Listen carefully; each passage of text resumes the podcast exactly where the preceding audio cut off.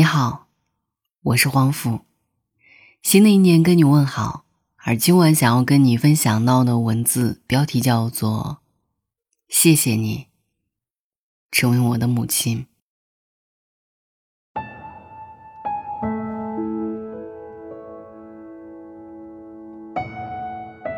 今年的春节档很热闹，有七部电影在映，争夺观众的注意力。春节档电影中口碑最牛的。当属《你好，李焕英》，我朋友圈里有很多人已经看过冰城的自来水。在各个评分软件上，这部宝藏电影也是口碑爆棚。目前豆瓣评分八点二分，猫眼评分九点六分，春节档第一。无数人在影院里笑着笑着就哭了，还有人想到了自己的妈妈。首先吸引我的就是电影强大的演员阵容。贾玲曾说：“现在逗观众笑越来越难了，她唯一的套路就是真诚。”你好，李焕英印证了她说的这一点。影片中的所有笑点都自然生动，不做作，不夸张，却能让人发自内心的笑出来。贾玲饰演的小玲一出生就是一个小胖丫头，她在旁白里说：“都说女儿是妈妈的贴心小棉袄，我可能是我妈的貂。”后来母亲发生车祸。他穿越到了1981年，见到了年轻的妈妈，与妈妈同时代的叔叔阿姨。这一设定想一想就知道会很有趣。还有沈腾饰演的厂长儿子沈光林，一边享受着父亲厂长身份带来的种种好处，一边想要脱离父亲自己闯荡。因为对李焕英一见倾心，沈光林做了很多令人啼笑皆非的傻事儿，去划船不小心吃坏了肚子。在厂里的晚会上涂红脸蛋表演二人转，偶像包袱是什么？不存在的。诸如此类的笑点非常密集，基本上每隔几分钟，影院里就会响起一阵大笑。可是，如果你认为这部电影只有笑点，就太低估它了。笑中有泪，才是你好，李焕英真正的魅力所在。记得小品《你好，李焕英》演出的时候。坐在台下的岳云鹏哭了，他评价说：“他没有在挠你，他没有在抓你，而是一步步在刺痛你的心。”这也是我看电影《你好，李焕英》最大的感受。贾小玲和妈妈李焕英之间的感情细腻而真实，轻易的击中我们心上最柔软的地方。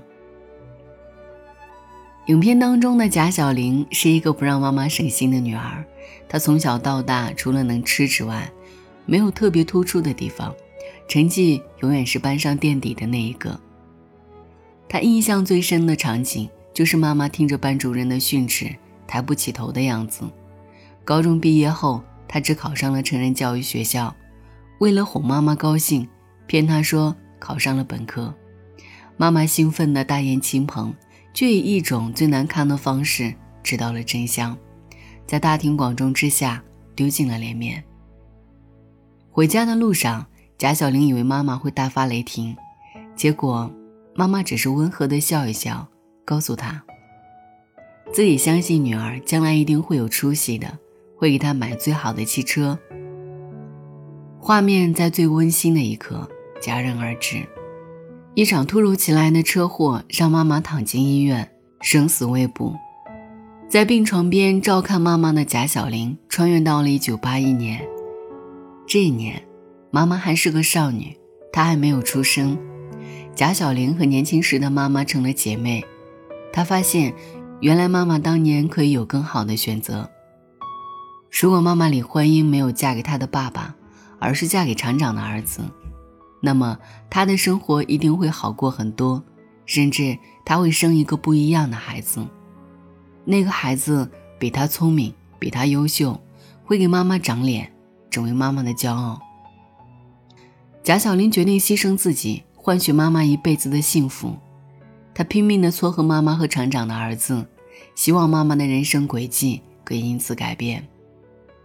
如果我妈生的不是我，过得应该比现在幸福吧？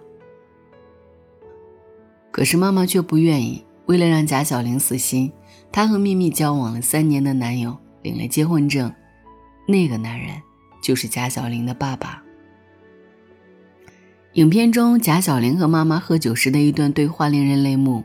贾小玲笑着，却满是苦涩地说：“你以后会有一个女儿，成绩常年年级第一，长大后去国外名校读导演专业，毕业了在好莱坞拍电影，月工资八万。”妈妈说：“我的女儿，我让她健康快乐就行了。”听到这句话。贾小玲再也忍不住，痛哭失声。原来，在妈妈心里，即使她不是别人家的孩子，也依然是她最爱最爱的女儿。我从未让你骄傲，你却视我为珍宝。我们的父母不都是这样吗？哪怕我们是茫茫人海中最普通的那一个，他们也无条件的爱着我们。把最好的东西一股脑的给我们。由于疫情，今年很多的年轻人都在就地过年，但是父母给他们的爱却从未缺席。父母给的年夜饭指导，父母打包发过来的腊鱼、腊肉等等，那沉甸甸的，都是父母最滚烫的爱。我还记得韩剧《请回答一九八八》当中，女儿宝拉性子倔强，她不会对父亲撒娇，父亲也是一样。他对女儿说话永远是硬邦邦的。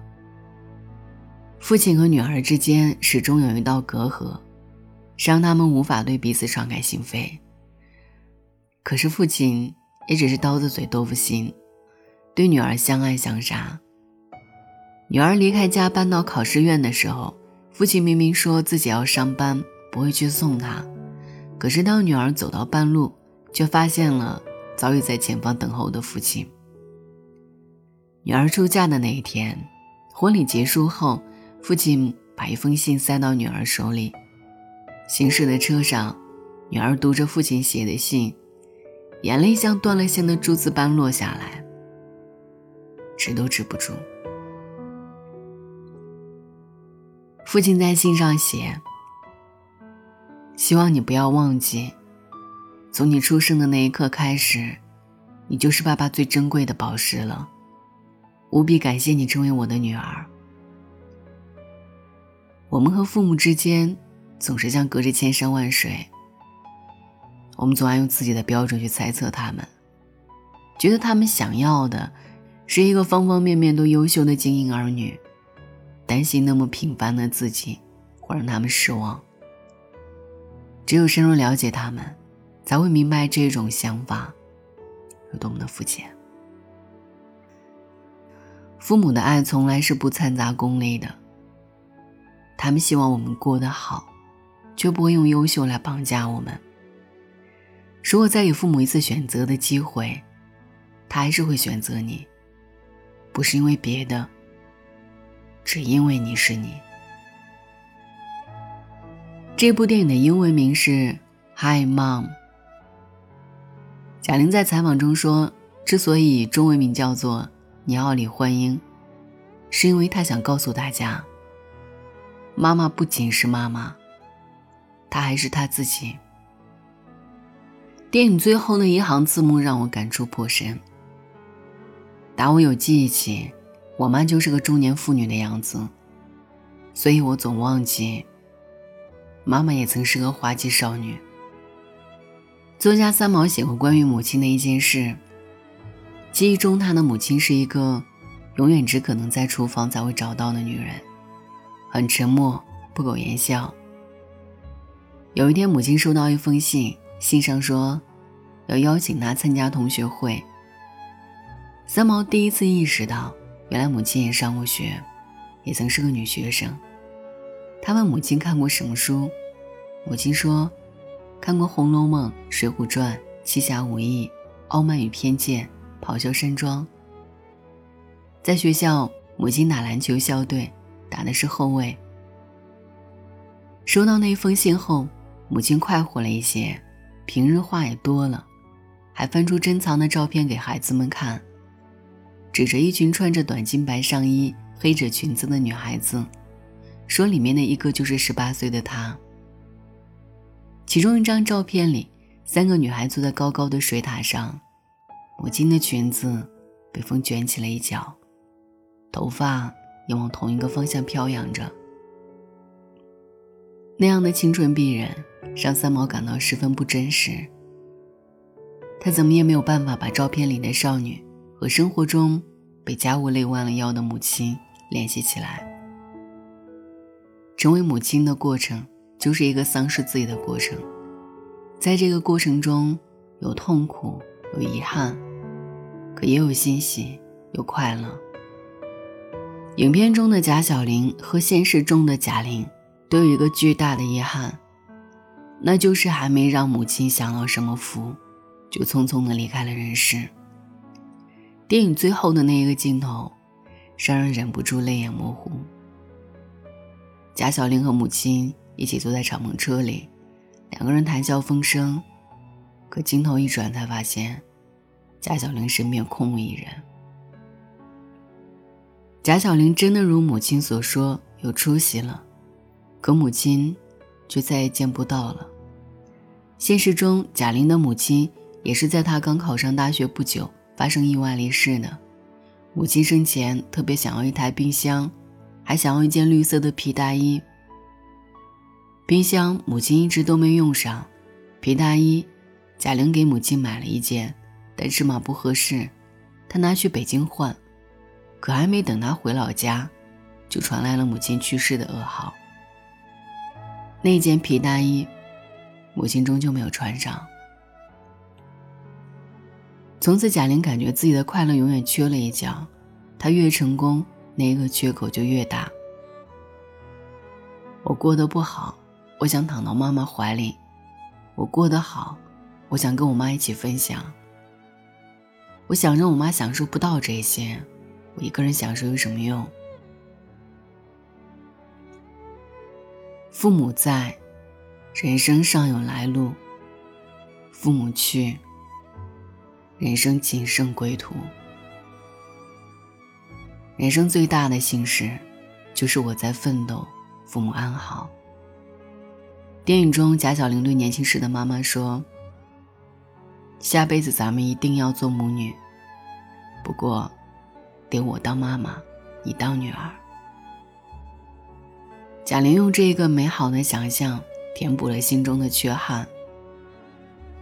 如果有来生，我不希望做你的女儿了，希望我能做你的妈妈，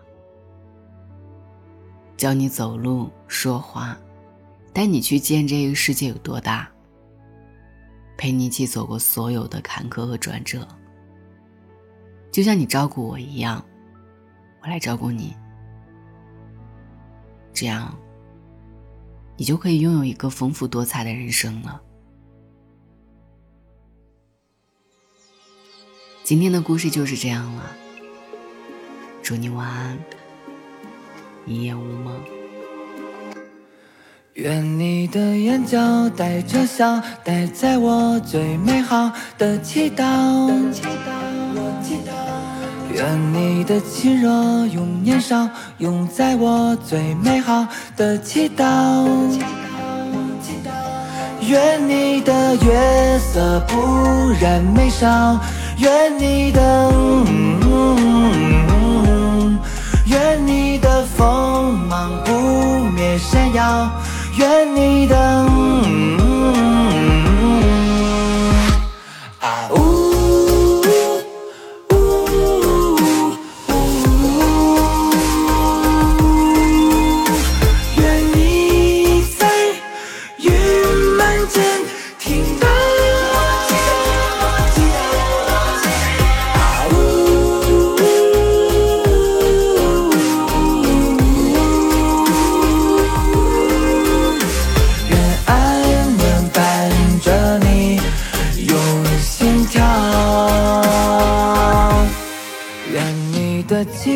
有怀抱，有在我最美好的祈祷。